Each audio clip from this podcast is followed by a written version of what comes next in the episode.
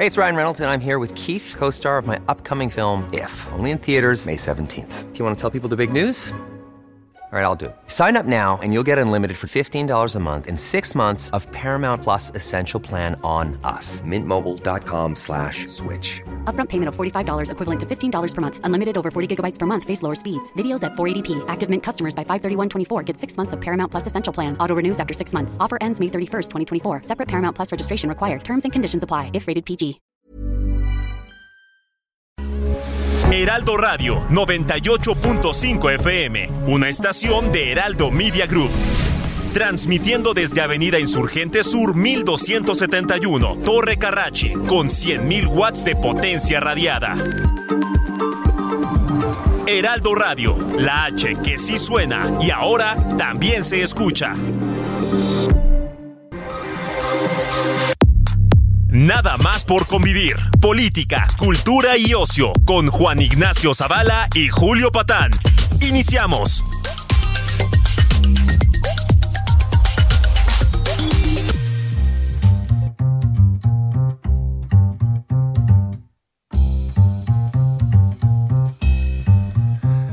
¿Qué pasó? Bendiciones, ¿cómo están? Muy buenas tardes ya de domingo. Esto es nada más por convivir. Ya desayunaron sus huevos botuleños. Llegaron con bien a casa, no les tocó una madriza de las elecciones internas de Morena o algo así. Fíjense que aquí, mm, ya saben que los domingos nos gusta, mm, nos gusta hablar con gente de bien.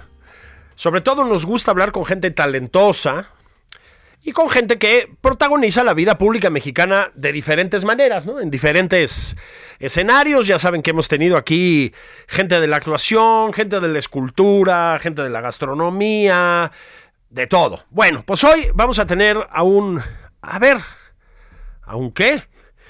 Un extraordinario promotor de la lectura, gran promotor de la lectura, ¿eh? Entusiasta, alegre promotor de la lectura a un hombre con una obra, una obra literaria muy, muy, muy exitosa, en el sentido de que es muy buena y en el sentido de que es muy leída también. Un hombre, ah, un hombre que hace radio, jefazo en Radio UNAM. Mi querido Benito Taibo, ¿cómo estás? Querido Julio, estoy muy bien. Me encanta empezar así los domingos. No, no hubo huevos motuleños, pero se me antojaron, fíjate. ¿Y tú qué cocinas bien, Benito? Este... Sí, pero bueno. Sí, pero qué, qué, qué flojera, ¿verdad? Es, es, que los huevos motuleños son complicados, ¿no? Hay que irse mejor a Mérida Exacto. Este, Y, o a Motul, que es de donde son, y pedirlos. La última vez que estuvimos tú y yo en Mérida, a propósito, nos metimos un atracón verdaderamente, Benito, que yo no sé cómo lo sobrevivimos, caray. Todavía, todavía no lo acabo de digerir. Sí, y tiene, y tiene varios años, ¿no? Y ya, ya pasaron varios años, todavía tengo resabios de cochinitas y cosas cosas por el. Longaniza, pero estuvo, estuvo verdaderamente espectacular. Pues mira, querido Benito, en este espacio lo que hacemos los domingos es hablar, como se decía antes, de vida y obra, de la vida y obra de las personas pues con las que estamos platicando. Em, si quieres, vamos a empezar casi por lo más reciente. Fíjate que el año pasado, tu novela, pues yo creo que tu novela insignia, tu novela bandera, eh, Persona Normal cumplió 10 años. 10 10 años, 10 años. ¿Han leído ustedes, a propósito, Persona Normal? Persona Normal es una novela verdaderamente extraordinaria. Ha cosechado lectores en México híjole, pero por, de verdad por decenas de miles, yo no sé cuántas ediciones lleva ya Persona Normal. Y fue, la verdad, ahorita le vamos a pedir que nos lo cuente, un punto y aparte en la... Mm, pues en la trayectoria literaria de Benito Taibo. Benito, a pesar de que es muy joven, llevaba ya muchos años publicando poesía, por ejemplo. Él empezó, si recuerdo yo bien, en los años 70, escribiendo y publicando poesía siguió con la narrativa, encontró lectores, porque es un escritor de mucha, de mucha calidad, pero ya les decía yo, En 2011, por esas razones que ahorita nos va a explicar él de viva voz, en 2011 publicó Persona Normal y todo cambió, ¿eh?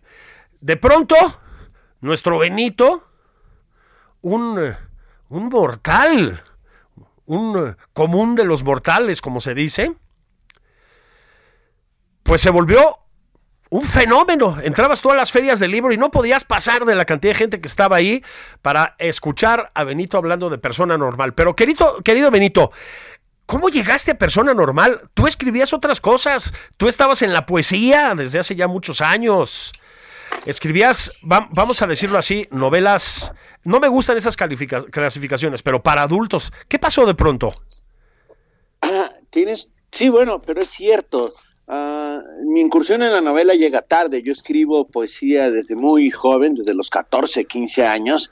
Ah, y de repente a los, a los 48 decidí que era momento de dar un giro porque, ah, porque no se pueden contar historias de largo aliento en la poesía a menos de que sea Homero y, no Simpson, sino el otro. Pues, entonces, entonces ah, escribí mi primera novela, Polvo, una novela eh, que tiene que ver con, con, la historia de México, que tiene que ver con, con la guerra cristera, con el niño Fidencio, etcétera, a, la, de la cual yo estoy muy contento y muy orgulloso. Paréntesis. Eh, es una mi mujer dice que es mi mejor novela y le creo porque ella es una buenísima crítica. Sí, sí lo es, sí lo es. Pero después de haber sacado polvo, uh, y dije, bueno, ¿ahora qué escribo? Tardé cuatro años en escribirla, la investigación fue súper compleja, etcétera, etcétera. Y, mi madre me dijo, haz algo que, haz algo, escribe algo que te salga del alma. Y empecé a escribir Persona Normal. En ese entonces yo estaba en el Instituto Nacional de Antropología, trabajando como coordinador nacional de difusión. Y a la hora de la comida yo pedía un sándwich, cerraba la puerta y escribía y durante seis meses escribí este libro, Persona Normal, que durante todo el tiempo que ha pasado, desde entonces, estos 11 años ya, hasta ahora, yo no sabía qué era. ¿eh? Y hoy ya sé que es, por fin, querido Julio. Eh, y, es, es una carta de amor a la literatura. Es mi, mi personal manera de decirle gracias a la literatura por porque me ha salvado tantas veces la vida. Bueno, a ti y a tantas personas. Y de alguna manera, en efecto, a quien protagoniza persona normal.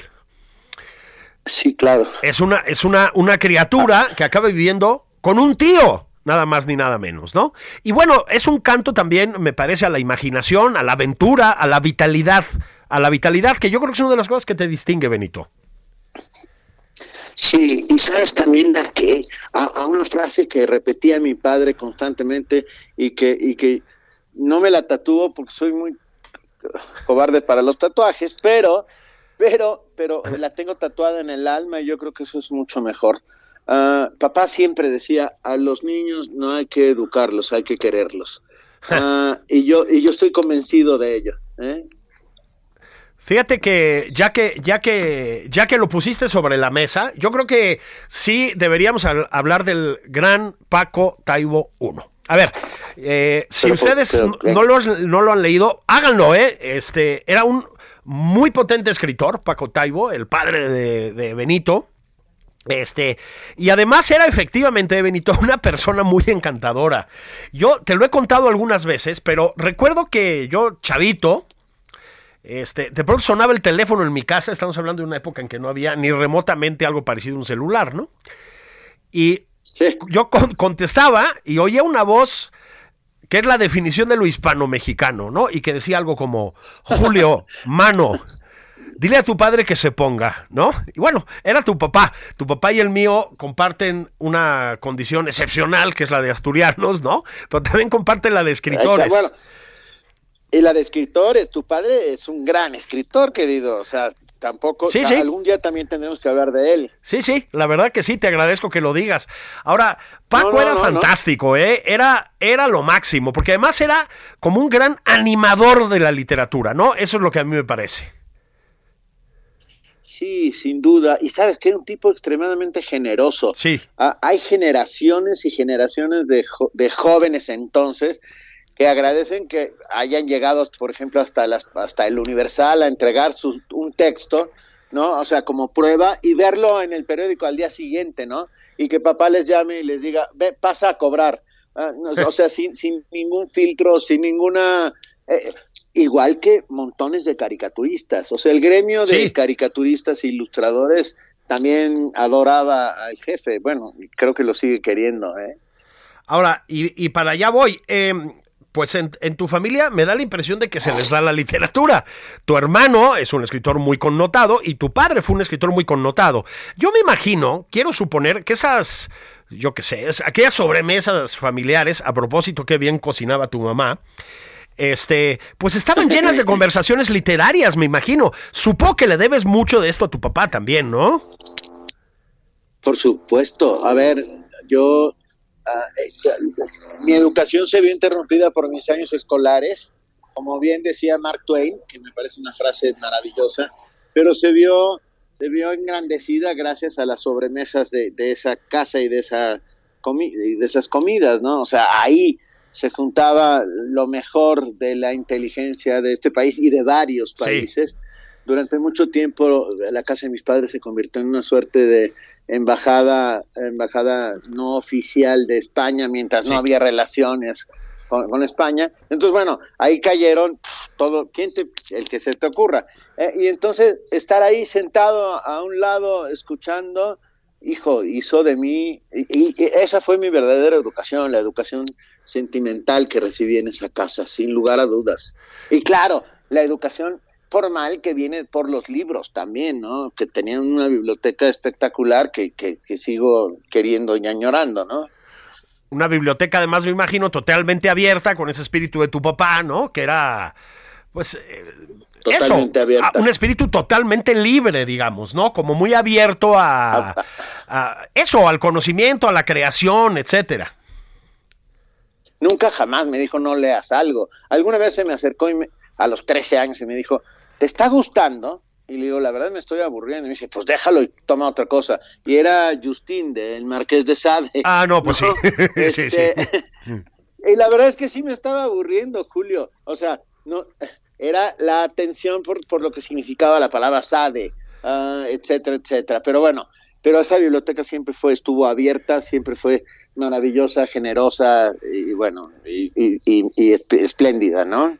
¿Qué leías de Chavito Benito? Es decir, más allá de la influencia de tu padre. Sí, yo recuerdo, por ejemplo, alguna vez una entrevista con Vázquez Montalbán, un texto de Vázquez Montalbán, de Manuel Vázquez Montalbán, eh, primerísima espada de la literatura española, ¿no? Que decía algo de las comidas en casa de los Taibo, etcétera, ¿no? Es decir, ese era el personal que estaba ahí. ¿eh?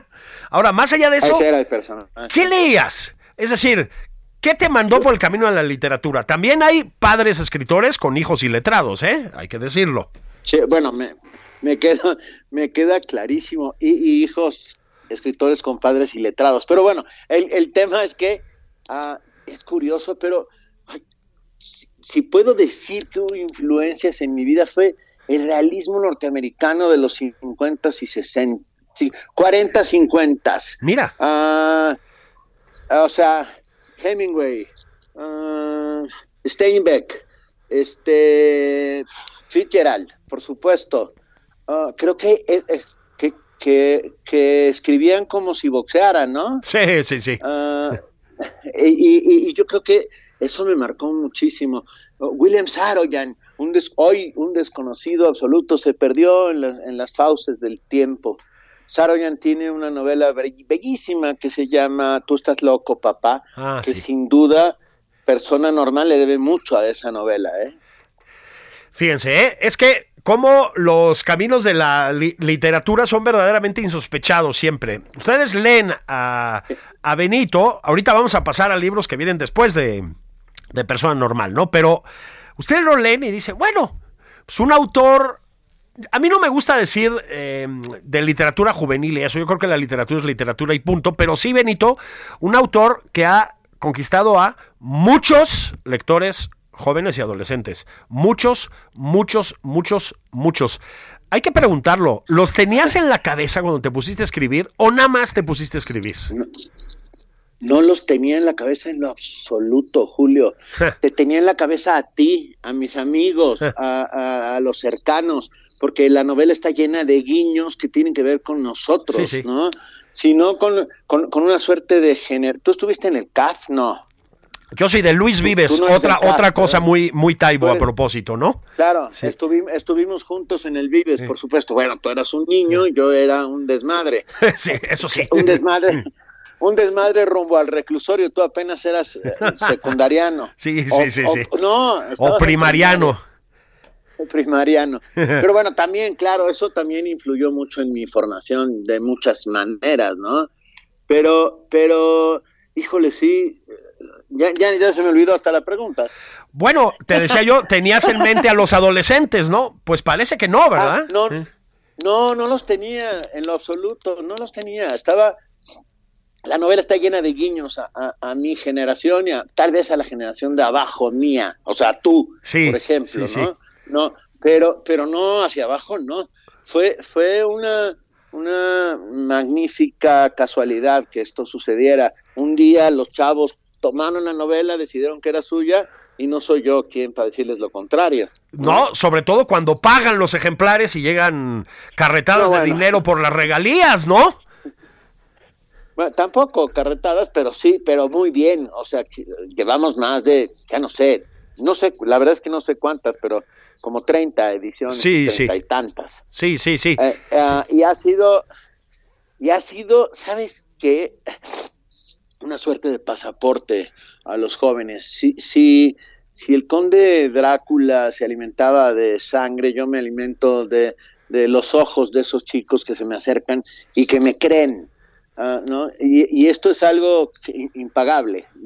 o sea, me, me, creen porque me consideran uno de la tribu. No es un viejito sobre su caja de jabón diciéndoles qué tienen que leer en la vida, ¿no? Fíjate que eso se nota cuando uno va a tus presentaciones, este, donde estás, o ni siquiera tus presentaciones, o en, también los muchos, este, eh, actos, digamos, de promoción de la lectura, ahorita vamos para allá, en los que intervienes, pues sí tienes algo envidiable para la gente que tenemos cierta edad, y es que te, te leen y te siguen los jóvenes con un enorme entusiasmo. O sea, a ver, hay muchos lectores jóvenes en México, Muchos. Luego pasa algo, ¿verdad, Benito? A ver si tú lo sabes. Pasa algo que entre la juventud y la adultez se nos pierden porque eh, empiezan a bajar las, eh, eh, pues, los volúmenes de ventas de libros para adultos y etcétera. Pero aún así es difícil llegarles, caray. Y tú lo conseguiste. Sí, y si me preguntas la fórmula no te la puedo decir porque no la sé. Sé, sé que en gran medida tuvo mucho que ver con, con el momento en que los booktubers empezaron en, este país y que decidieron, que eran estos chicos muy jóvenes que se plantaban frente a una cámara en internet y decían, miren, yo leí este libro, era Crimen y Castigo, ¿no? Y me encantó por esto, por esto, por esto, porque este señor Raskolnikov tiene mucho de mí, etcétera, ¿no? Ah, y, esto, esto generó un fenómeno que, que todavía estamos viviendo, ¿eh? Sí, sí. Ah, que, o sea, estos jóvenes siguen siendo odio la, palabra influencer, me, parece horrible y me parece, pero, pero en cambio sí me gusta la de book, booktuber, o sea, esos que hablan de, no sé cómo llamarlo, recomendadores de libros para gente de su edad. Sí, de, Eso, de eso se trata. Le metieron una frescura tremenda, ¿no? A la promoción de la lectura. Es decir, porque decían, a mí la verdad no me gustó, ¿no? Luego veías cosas así, estaban hablando de Shakespeare, ¿no? Este, pero argumentaban, le daban vueltas a la, a la, a la trama. ¿Sabes? Como con un desparpajo, Benito, que yo creo que ha faltado en la literatura mexicana, ¿no? Ah, y en la crítica mexicana, sí. y, en la reseña mexicana, y, tenemos que quitarnos el palo de escoba de donde nos alguien se le ocurrió ponerle a toda la inteligencia que tiene que ver con la literatura, ¿no? Necesitamos eso, justo desparpajo. Mira, a, una chica llamada Fa Orozco, que, que, lo hace espléndidamente bien, un día se tiró un rollo que a mí me sigue, o sea, de esto te estoy hablando hace seis o siete años, sobre el conde Lucanor. Fíjate. O sea, fíjate, fíjate de lo que estamos hablando. O sea, no sé cuánta gente de nuestro auditorio en este instante haya leído lo que estoy, de, lo, de lo que estoy diciendo. Pero bueno, el tema es que un par de meses después se me ocurrió hablar con nuestros amigos de, de ah, de Porrúa, para, para saber si había sucedido algo raro en estos tres meses. O sea, algo raro quiero decir, si se habían disparado las ventas de un libro que no esperaban. Sí. Y me dijeron, sí, muchísimo. Se vendieron 14 mil ejemplares del Lucanor. O sea, o sea, entiéndeme, algo, algo impensable, ¿estás de acuerdo? Absolutamente. Ni, Camilo José Cela, ni Camilo José Cela lo hubiera logrado. No, no, absolutamente. Digo, yo no sé si ustedes están más o menos, no tendrían por qué, ¿no? Familiarizados con los volúmenes de venta de libros en México, pero los 14 mil ejemplares de que está hablando mi amigo Benito son una barbaridad para una editorial en este país, ¿eh? O sea, no es... Una, una, verdadera barbaridad. No es nada, ahora sí que nada normal que se venda esa cantidad de ejemplares. Ahora, Benito. No. Dime. Otra cosa que haces, y aquí lo estamos escuchando, de eso estamos hablando un poquito, es promover mucho la lectura. Y creo que eso sí lo traes eh, incorporado incluso antes de haberte hecho novelista, ¿no? Sí, por supuesto. Y, y, eso fue empujado por Imelda, ¿eh? mi mujer.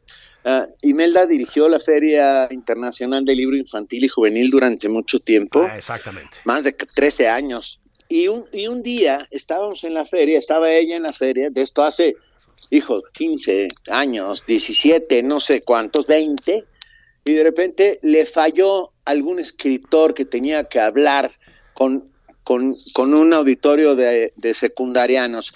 Y amablemente, co como ella es, me pegó un golpe en la espalda y me lanzó al escenario. uh, y entonces, y se convirtió en una profesión. O sea, desde ese día hasta ahora, yo calculo que he dado unas 800 conferencias de fomento a la lectura convencido de que el libro salva la vida de las personas. Yo también. ¿Sabes qué? Si te parece bien, querido Benito, hacemos una pausa veloz para que los patrocinadores de este programa se vengan por carretadas, así. Eh, y regresamos porque tienes más libros, querido Benito, y, y, libros además muy exitosos. Estamos de vuelta enseguida, sobrinas y sobrinos. Estamos con Benito Taibo platicando aquí en Nada más por convivir, de libros, de literatura y de comida. Ahí volvemos.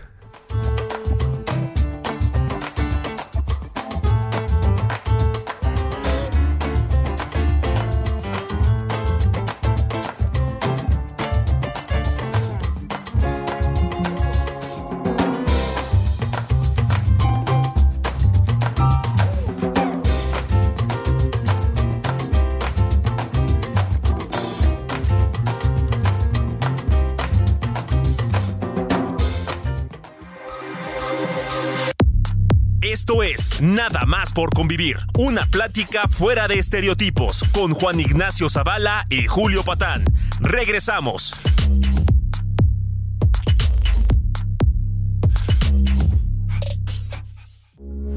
Heraldo Radio, con la H que sí suena y ahora también se escucha.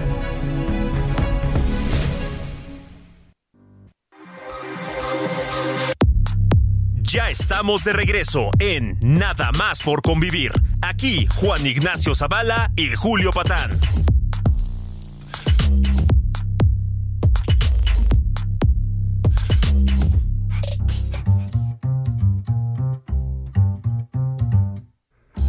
Estamos de regreso en nada más por convivir en este domingo, sobrinas y sobrinos. Bendiciones, ya abrieron el caguamón, ya, ya se echaron unos de barbacoa.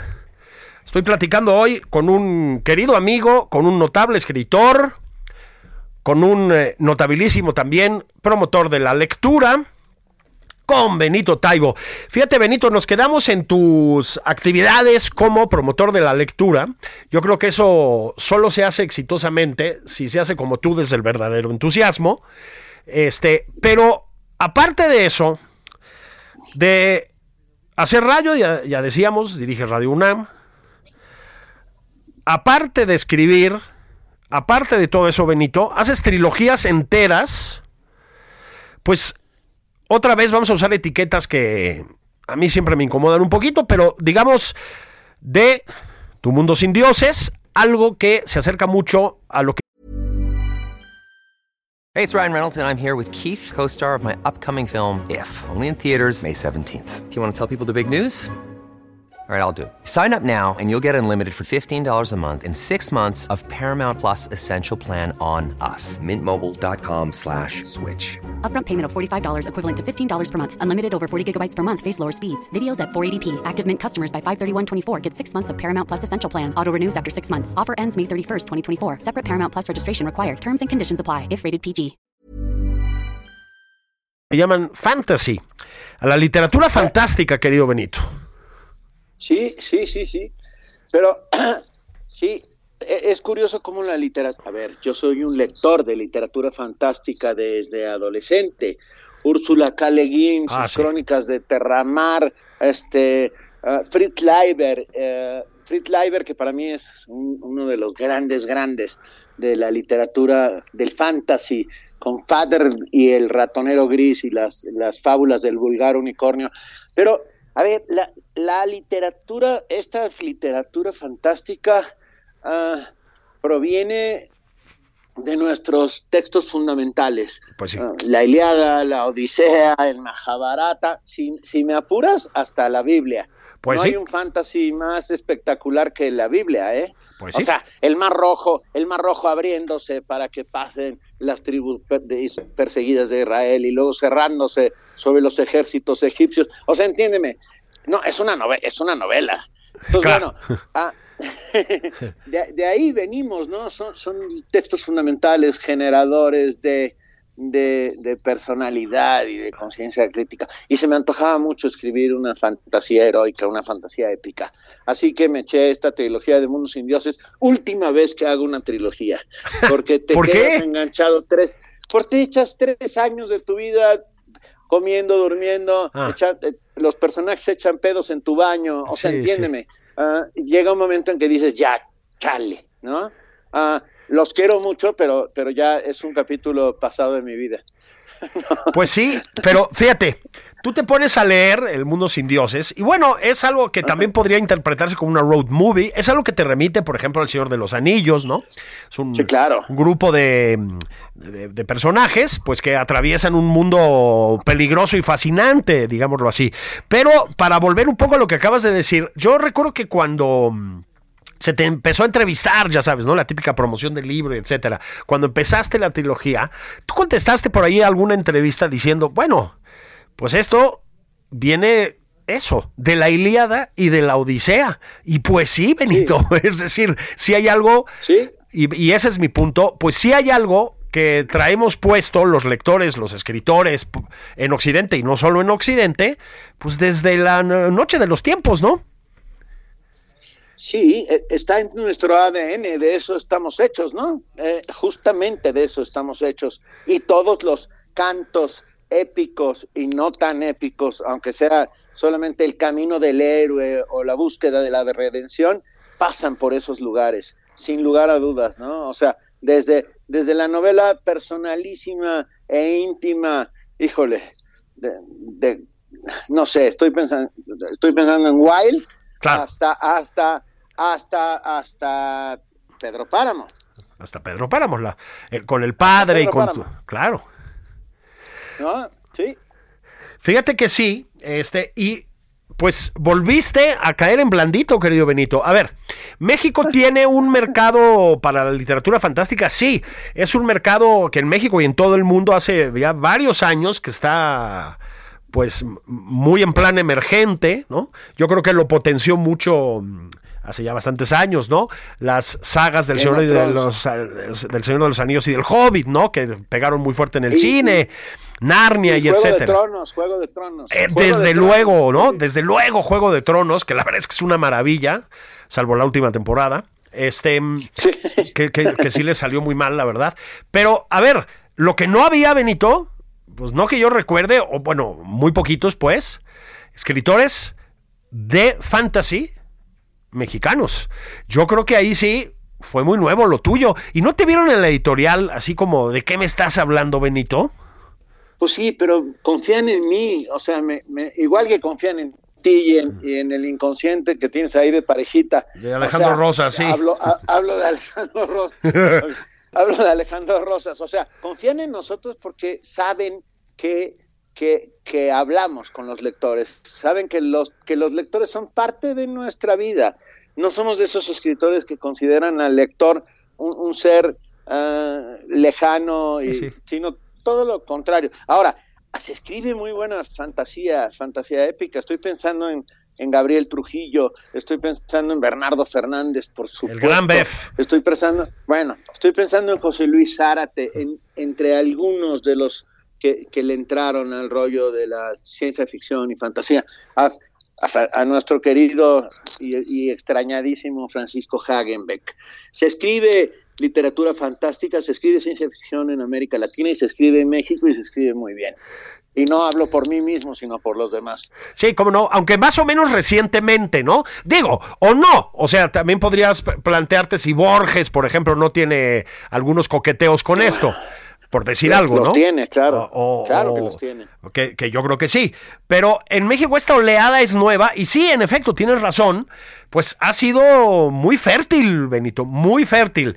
Y aún así, Benito, creo, creo que hay que decirlo, pues no es fácil conquistar lectores nunca y no es fácil conquistar lectores en México. Me, parece que es importante decirlo. Y creo que tiene que ver también, aparte de tu talento y de tu, tal vez de tu instinto, ¿no? No, no hay por qué no decirlo. Creo que tiene que ver con tu tenacidad.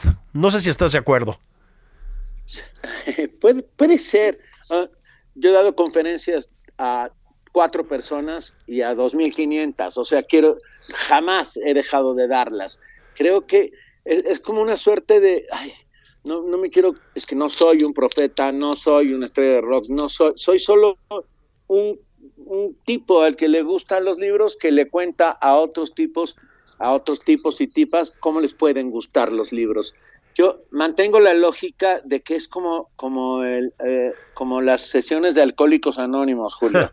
O sea, yo me, yo me levanto y digo, hola, soy Benito, soy lector, y les voy a contar mi experiencia. Y solo a partir de mi experiencia ustedes podrán saber de qué diablos estoy hablando. Pues sí. Y, así funciona con los alcohólicos. Pues sí, es, es muy cierto la, parte testimonial, ¿no? ¿Eh? Sí. O sea, cómo a mí los libros me transformaron, me cambiaron la vida, me han hecho ser quien soy, me han, han logrado ponerme capas de superhéroe, dotarme de poderes infinitos, uh, prestarme corazones distintos para sentir cómo laten dentro de mi pecho, uh, tener ojos para mirar diferente, labios para besar diferente. La literatura puede y permite todo eso y por supuesto la reencarnación instantánea. Estamos condenados a la vida que la biología nos ha, nos ha prestado, pero, pero, pero yo ya he vivido montones de vidas y por lo tanto Taibo 1, biología 0. Claro, es que, es que tiene mucho que ver con eso. Y luego yo, a ver si, si compartimos esto, sospecho que sí. Miren, tanto Benito como yo fuimos un desmadre de estudiantes. Éramos una pesadilla en nuestros respectivos momentos. Lo que tal vez la gente luego no agarra la onda, Benito, a ver si estás de acuerdo, es que ser un desmadre y no tener una vocación definida en una gran parte de tu vida, ¿sabes? Y dar bandazos en las escuelas y en las materias y todo esto, pues también tiene una parte eh, torturante para quien la vive, ¿no? Es decir, no, no es fácil ser un huevonazo, pues, ¿no? Y a ver si estás de acuerdo, Benito, este, en que también la lectura, para empezar la lectura, luego tal vez la escritura igualmente, te salva mucho de eso, ¿no? O sea, hay algo de ti que dice, puta, no estoy tan mal, ¿no? O sea, sí, me voy, me voy de pinta, los maestros no me soportan, entregar la boleta es un calvario, pero leo. Supongo que tú lo viviste así también, ¿no? Así, así lo viví, así, así lo viví, por supuesto, y sufrí enormemente, querido, y particularmente con las matemáticas, pero paréntesis, hoy, hoy se murió uno de mis grandes maestros, Jorge Martínez, el Chale. No me digas, ah, de verdad lo lamento. Por la mañana, ah, sí, fue fundador del Centro Activo Freire, gran maestro de historia. Ah, yo lo quería un montón y luego, bueno, militamos incluso juntos en algún momento de nuestra vida. y ese es uno de esos maestros que te marcan para siempre la vida, porque el Centro Activo Freire tenía una forma distinta o sea, había clases por las mañanas y seminarios por las tardes, ¿no? Seminarios de historia, seminarios de marxismo, seminarios de teatro, y nosotros no íbamos a las clases, pero sí estábamos apuntados en todos los seminarios. Eh, eh, esto que tú dices, o sea, finalmente estábamos interesados por el mundo y por lo que y por lo que movía al mundo, ¿no? Entonces, bueno, no estábamos tan perdidos pese a todo. Sí, parece que no. De, veras lamento escucharlo del Chale. Un abrazo a su familia, de veras, desde aquí. No fue mi, mi, maestro, pero lo conocí bien y y pues, pues era un tipo, yo creo que en el sentido que lo dices tú, fantástico, ¿no? La, la verdad. Y, ya que pusiste sobre la mesa la historia, pues la historia, Benito. Otra cosa que te interesa mucho, otra cosa que ha permeado tus libros, ya, ya, ya arrancamos con eso, ¿no? Justamente, es la historia. A propósito, hiciste durante muchos años con eh, algún impresentable como Alejandro Rosas, por ejemplo, un muy exitoso programa de televisión, Los Conspiradores. Sí, y fue muy divertido porque era, era eh, poner la historia sobre la mesa, quiero decir, quitarle lo broncinio, lo, lo, lo, ay, lo, no sé, todo aquello que te impide tocarla, o sea, tocar el traje de, Juárez o sus botines, Ah, y, ver que no era tan hierático ni tan ni tan de bronce como nos lo contaban. Y sí, y seguimos teniendo planes y seguimos haciendo cosas juntos, Alejandro y un servidor. Ah, tendremos sorpresas muy pronto. Ah, bueno, eso me, eso me alegra de ver a saberlo, porque, mira, la verdad es que em, un, un espacio dedicado a la historia en la tele, no es frecuente, no es frecuente. Eh, yo creo que hay que celebrar que por tantos años haya habido un espacio así, ¿no? En, en ADN 40. Este, pues se nos fue. Discutir aquello también era discutirnos a nosotros mismos, es decir, discutir nuestro pasado. Esto es un lugarazo común, pero es cierto. También era discutir nuestro presente, Benito. Por supuesto, pero además estamos hechos de lugares comunes y qué bueno, ¿no? O sea, siempre le tememos al lugar común y yo creo que el lugar común es el lugar eh, de donde todos provenimos y, y del que estamos hechos, parte del imaginario colectivo.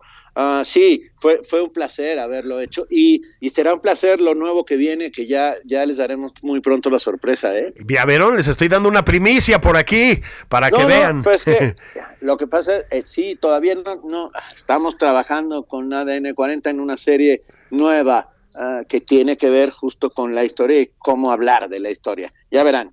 Con ah. Alejandro Rosas, por supuesto. Eso es una gran noticia. Y otra cosa que haces, Benito, ya lo comentaba yo al principio, ya dijimos, Benito hace televisión y Benito hace radio. Llevas un buen rato en la radio, Benito. Sí, seis años ya dirigiendo Radio UNAM, más tres años anteriores conduciendo primer movimiento, el, el, noticiero matutino de radio. Ah, y para mí es un enorme privilegio ser director de Radio UNAM, lo digo con todas sus letras. Para mí es un privilegio estar en la Universidad Nacional Autónoma de México, generadora de conciencia crítica, creadora de cultura, divulgadora de la ciencia, todo, aquello que, engrandece y enaltece a, este país. Eh, en que a veces no hay mucho que engrandecer ni enaltecer. Híjole, sí, me temo que sí. Y sabes qué, qué divertido es hacer radio, ¿no? Ya que estamos ahorita en la radio, es muy divertido, ¿no? Eh, sí, es muy, es muy divertido. Y también una enorme responsabilidad. Sí, si lo ves desde la parte en que eh, eh, tu radio, o sea, la radio que tenemos es la radio que es la voz de la voz de, los, de la universidad, ¿no? Entonces, bueno, que, que hay que, que hay que ser durante la pandemia fue importantísimo Radio UNAM y cómo Radio UNAM se convirtió en una suerte de guía gracias a los expertos universitarios en la materia que estuvieron todo el tiempo hablando sobre el COVID y dando recomendaciones. Entonces, bueno, eh, justo la radio toma ese papel primordial de ayudar a los que necesitan y informar a los que a los que están esperando información. Pues sí, luego las, las universidades en todo el mundo, ¿no? Y, también está un poco en su naturaleza, no, no, no es una crítica necesariamente, pero sí las universidades tienen problemas, Benito, para ese conocimiento que se crea, bueno, esa creatividad en un sentido más amplio que hay dentro de las universidades, se proyecte hacia el exterior, ¿no? Y pues Radio UNAM ha sido desde hace ya muchísimos años y desde luego bajo tu dirección, eh, pues un vehículo muy importante para la Universidad Nacional. Voy a decir algo Y es que creo que hoy casi más que nunca, ¿eh? Hola. Hola, Benito. Ah, sí, sí, te oigo, te oigo. Te, te decía yo, creo que esta, este, esta característica de, la, de Radio UNAM, ¿no? Ser como la voz del conocimiento que se crea dentro de la Universidad Nacional, de la voz crítica y etcétera, siempre ha sido necesario y hoy creo que es particularmente necesario. Hay en México y en todo el mundo, Benito, una especie de cargada contra el conocimiento, ¿no? Contra la creación intelectual, muy grave, ¿no? Así es.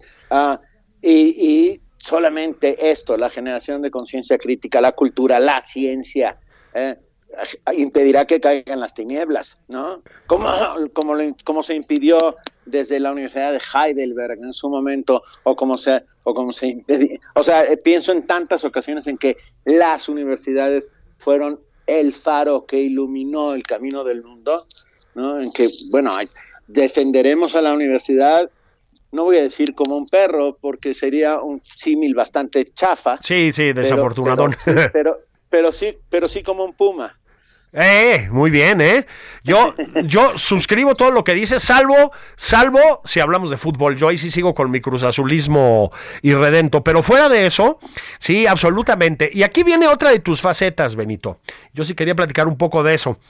A ver, tú, ya lo decíamos, eh, pues eres muy exitoso como autor de libros, o sea, eh, éxito es una palabra pinche, pero es Sí, cierto, pinche. es- pero es cierto, es decir, vendes muchos libros y esto no, no es más que positivo, es decir, eso significa que tienes muchos lectores, pues, ¿no? Em, das muchas conferencias, podrías limitarte a ser una voz en la radio y sin embargo, pues diriges una institución pública como es Radio UNAM, igual que has trabajado, y allá iba yo, ¿no? Igual que has trabajado desde hace muchos años siempre en instituciones públicas.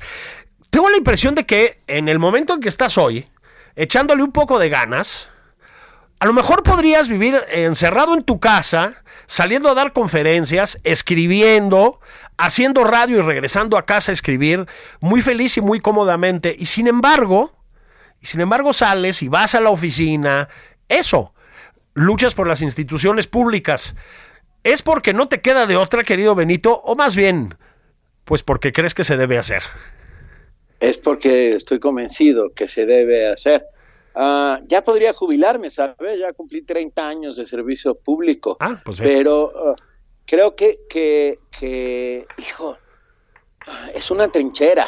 El servicio público es una trinchera y, el ser, y la, la universidad es una trinchera importantísima, vital.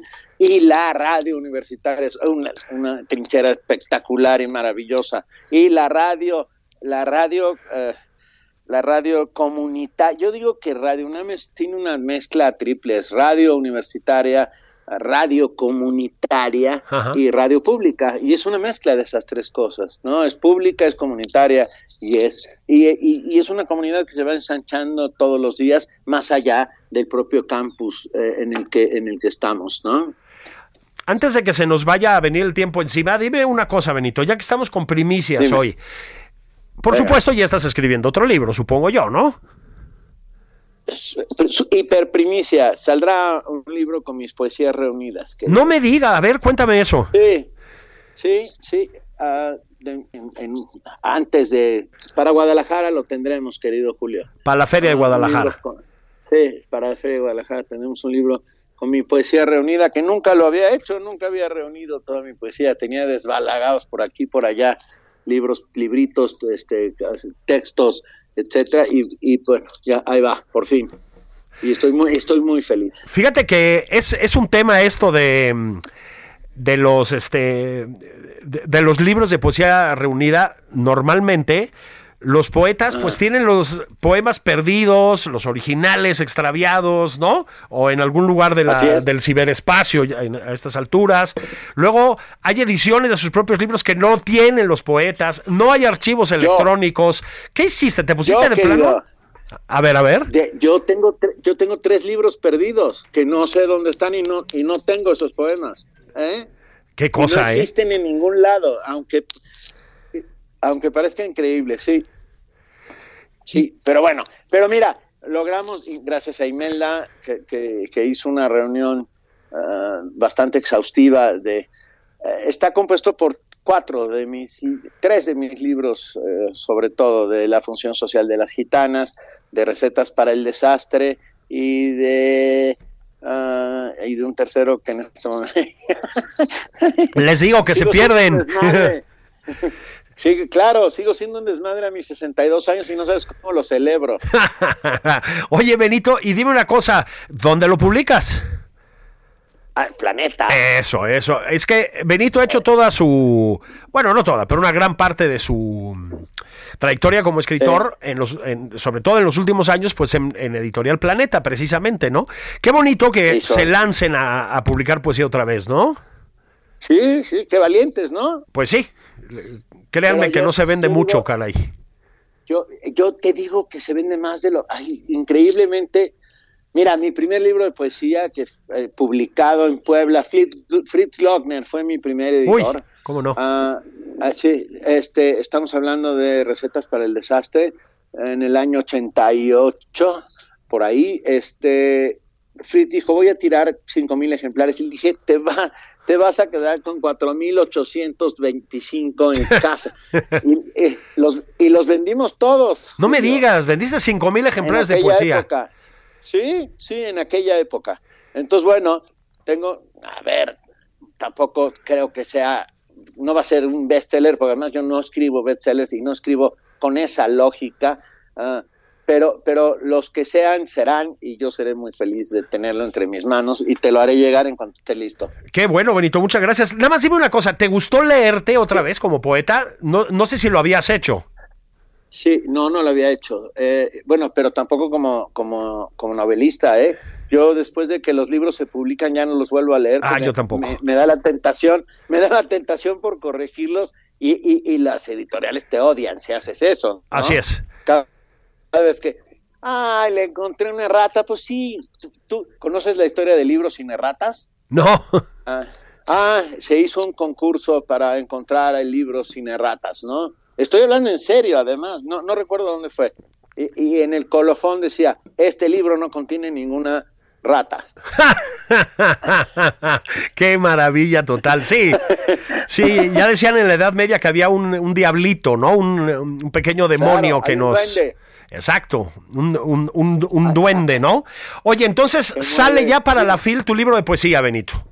Espero, espero que sí, sí. Estoy dando una super. A ver si no me mientan la madre por andar contándolo, pero bueno. Nah, que, ¿sabes qué? Que en Planeta, que aguanten, Benito, que aguanten, ¿no?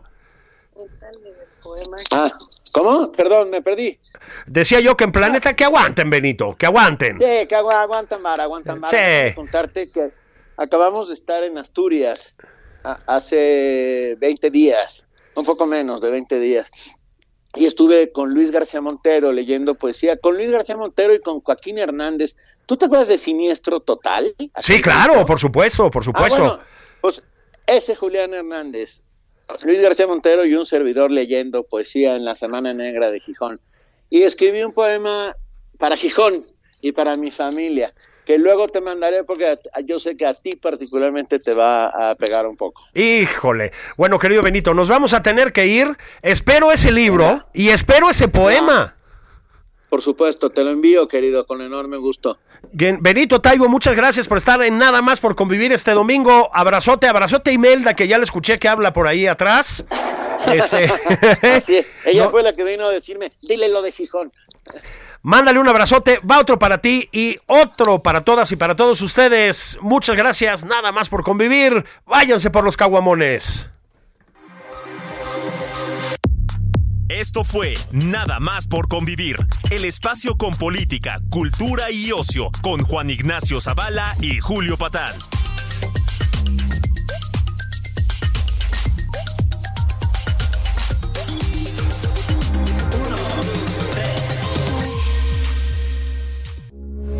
Heraldo Radio, con la H que sí suena y ahora también se escucha.